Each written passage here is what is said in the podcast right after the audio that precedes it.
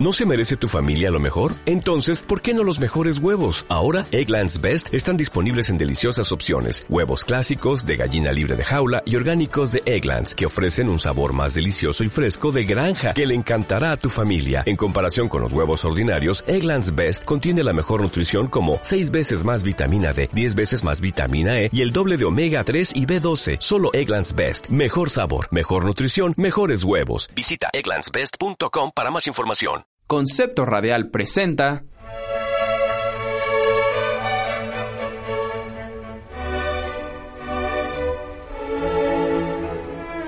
El cajón de Sistro. Los silvanes de la música clásica.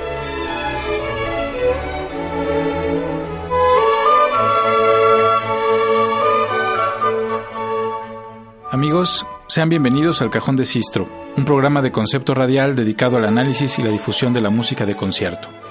Los saluda Gerardo Piña. El día de hoy hablaremos sobre el concierto para piano número 1, opus 15, de Ludwig van Beethoven. Aunque Beethoven dio clases de violín y tocó la viola en orquestas de teatro en la ciudad de Bonn, el instrumento que dominó por completo fue el piano. A los siete años de edad ya había hecho su primera presentación en público y a los once interpretaba el clavecín bien temperado de Bach, con tal maestría que su virtuosismo era reconocido en toda Europa. No hay testimonio de la época que no llegue a la grandilocuencia al referirse a las interpretaciones de Beethoven. Subrayan su gran velocidad para tocar, pero sin perder la delicadeza y la fuerza en los momentos clave.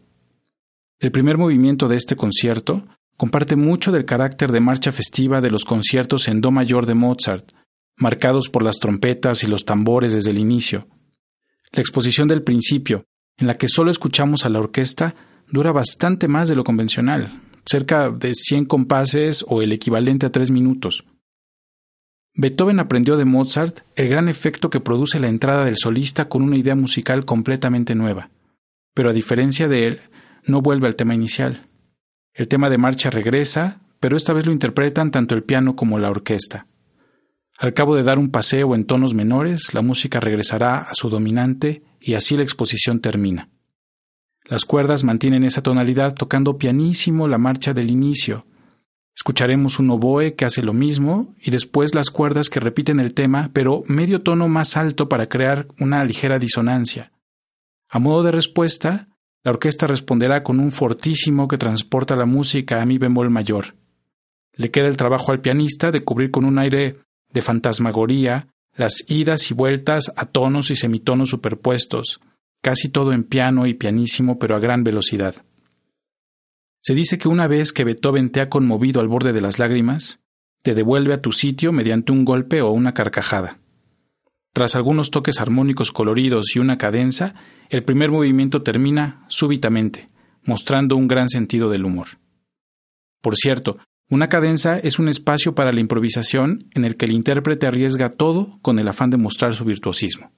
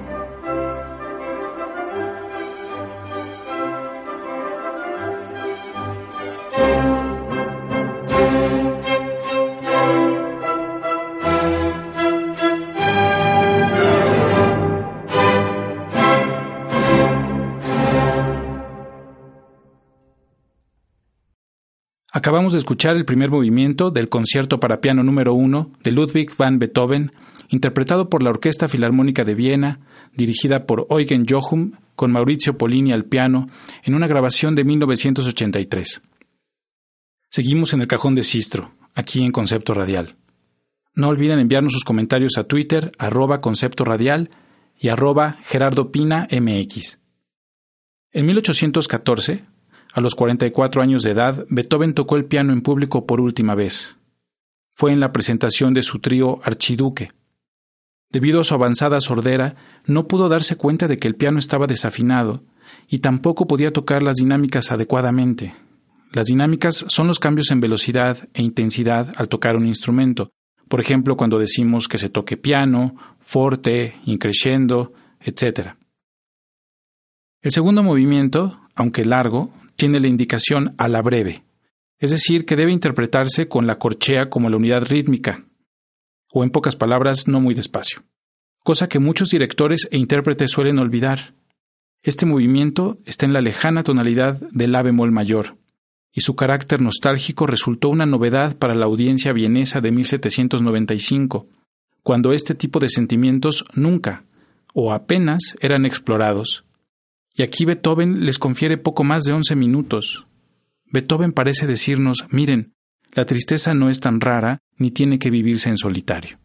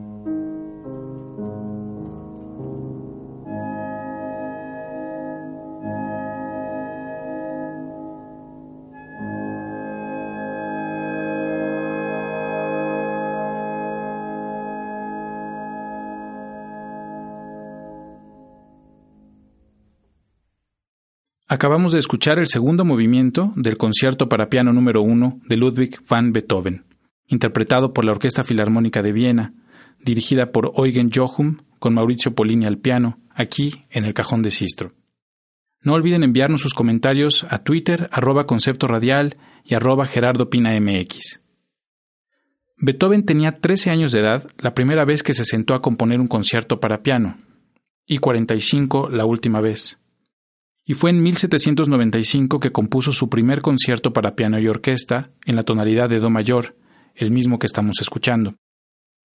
Fue su obra número 15 y se estrenó el 18 de diciembre de ese mismo año en la ciudad de Viena, en un concierto organizado por Joseph Haydn, quien fue su maestro. La partitura está dedicada a la princesa Bárbara Odescalchi, quien a su vez fuera alumna de Beethoven.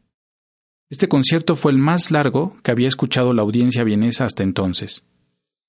El final llega con un toque de polka, con un humor un tanto provocador, en el que el interludio central tiene el pulso típico de la música rural de entonces.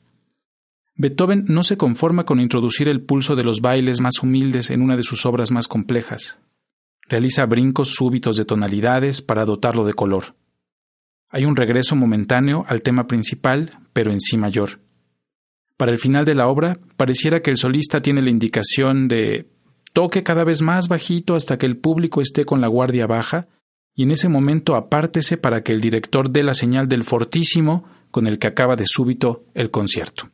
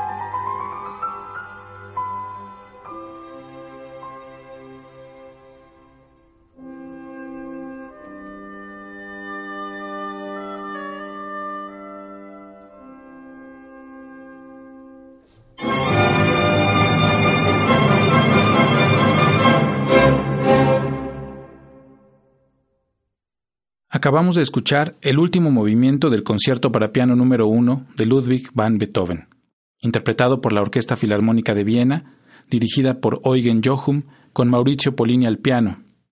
Y así también llegamos al final de este programa. El Cajón de Sistro es un espacio de concepto radial dedicado a la difusión de la música de concierto. En la producción de este programa estuvieron Eric Yáñez y Karen Marín. En el guion y la voz, Gerardo Piña. Envíenos sus comentarios a Twitter, arroba radial y arroba Gerardo Pina MX. Que pasen una excelente tarde y hasta pronto. Concepto Radial presento El Cajón de Sistro. Los Silvanes de la música clásica.